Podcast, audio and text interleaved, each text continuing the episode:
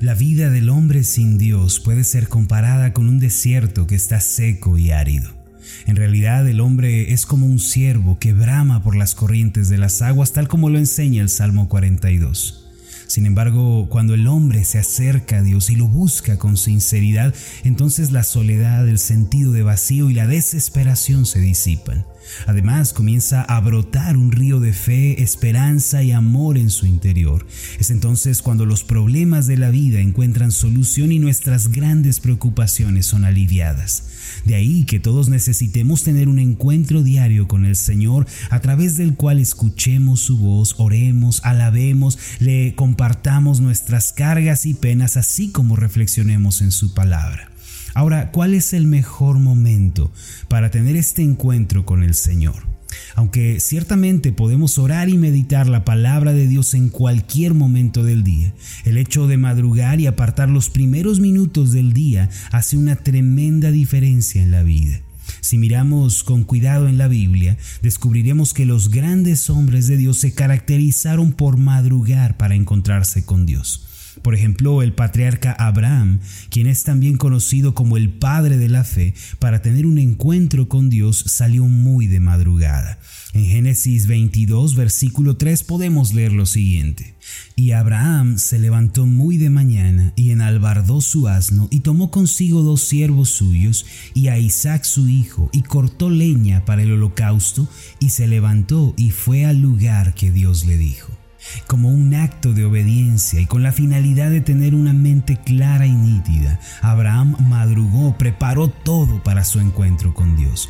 Como consecuencia de esta determinación podemos ver que Dios se manifestó a él de una manera muy especial y al final recibió bendiciones incalculables. Otro ejemplo de esta determinación es Isaías, el gran profeta de Israel.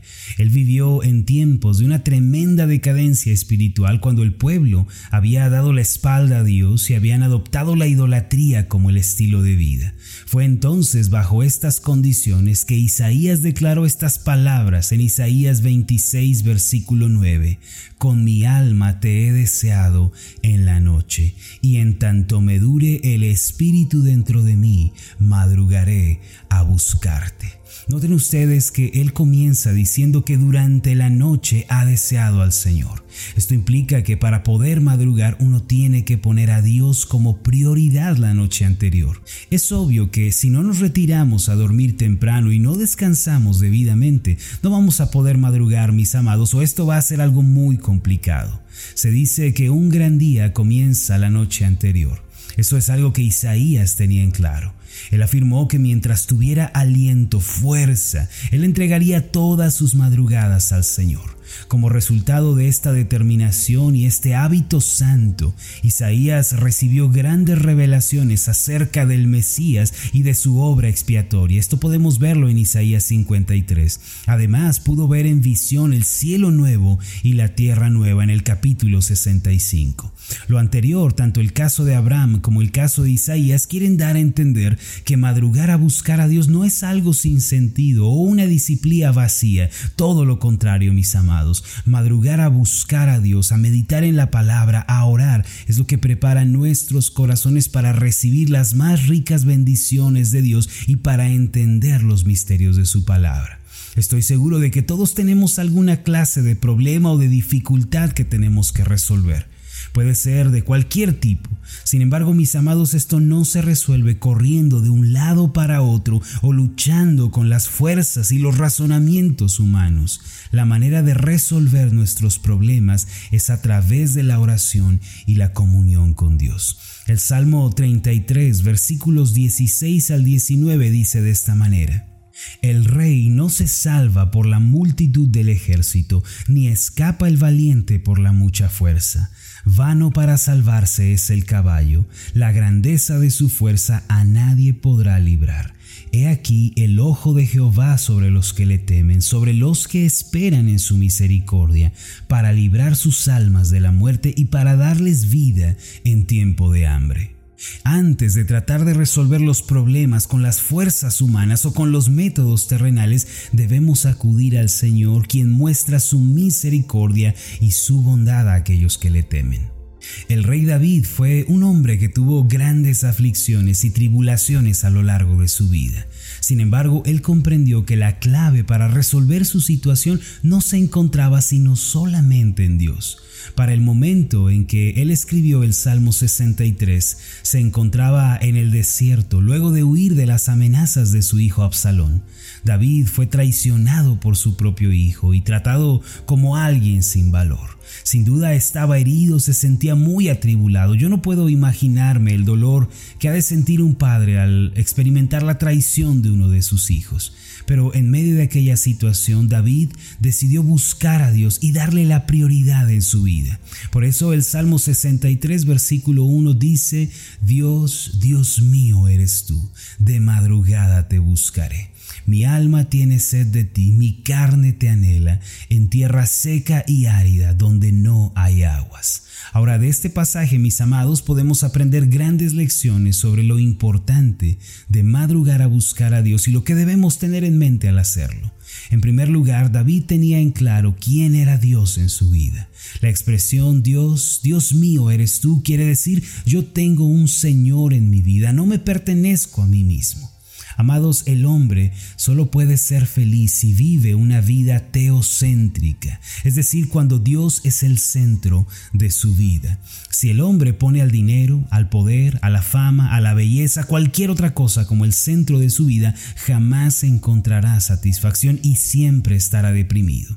Por esta razón nosotros, si queremos vivir una vida plena, debemos poner a Dios en el primer lugar de nuestra vida. Él debe ser nuestra prioridad y el dirigente de todo nuestro ser. Debemos seguir al Señor, obedecer su palabra y corregir nuestro camino también cuando Él nos lo indique.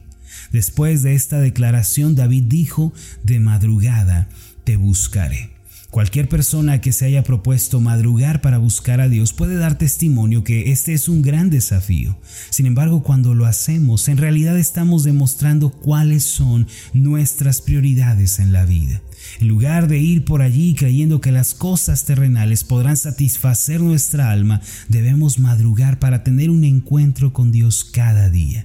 Debemos reconocer que nuestra sed y nuestra hambre solo pueden ser saciadas por el Señor. Cuando lo hacemos, Él nos bendice, alivia nuestras cargas y llena nuestros corazones dándonos también una salida. Ese fue el caso de David, quien fue restaurado al final como rey y vio el favor divino en su vida. Este, mis amados, puede ser también el caso de nosotros. Vamos a hacer una oración juntos.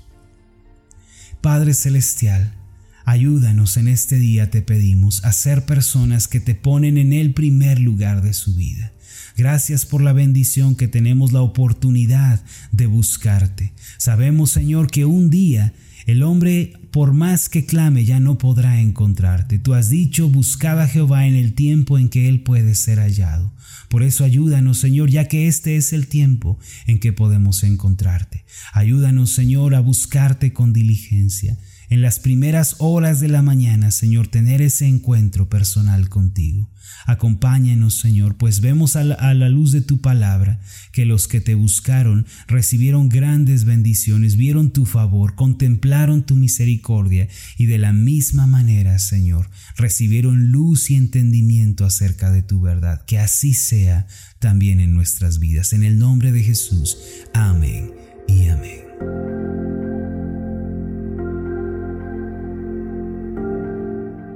Hola, ¿qué tal? Mi nombre es Marlon Corona, soy el pastor de la iglesia Ascender en la ciudad de Zapopan, Jalisco, en México. Le agradezco mucho por haberme seguido con esta meditación.